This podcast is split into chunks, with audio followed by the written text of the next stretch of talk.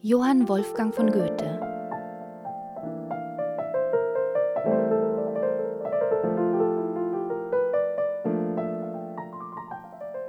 Wilhelm Meisters Lehrjahre Er war, man darf sagen, auf dem Theater geboren und gesäugt. Leider musste er den Beifall, den er an glänzenden Abenden erhielt, in den Zwischenzeiten sehr teuer bezahlen.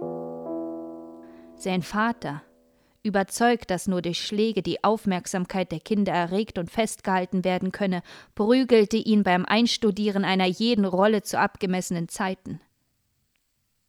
Nicht, weil das Kind ungeschickt war, sondern damit es sich desto gewisser und anhaltender geschickt zeigen möge.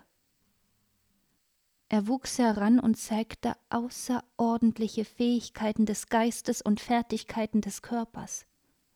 Und dabei eine große Biegsamkeit sowohl in seiner Vorstellungsart als in Handlungen und Gebärden.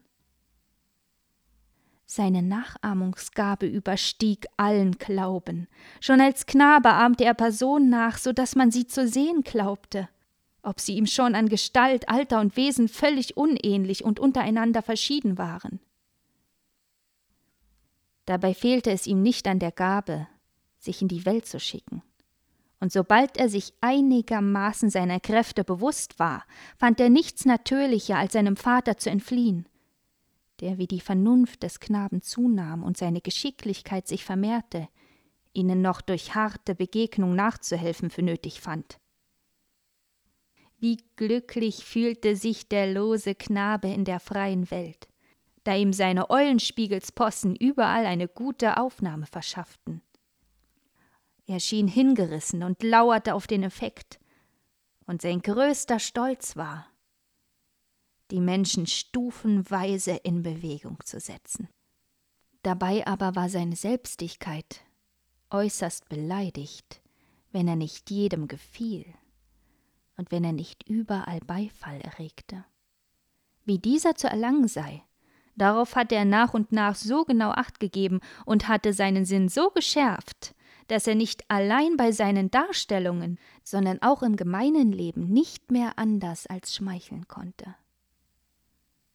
Und so arbeitete seine Gemütsart, sein Talent und seine Lebensart dergestalt wechselsweise gegeneinander, dass er sich unvermerkt zu einem vollkommenen Schauspieler ausgebildet sah ja durch eine seltsam scheinende, aber ganz natürliche Wirkung und Gegenwirkung stieg durch Einsicht und Übung seine Rezitation, Deklamation und sein Gebärdenspiel zu einer hohen Stufe von Wahrheit, Freiheit und Offenheit, indem er im Leben und Umgang immer heimlicher, künstlicher, ja verstellt und ängstlich zu werden schien.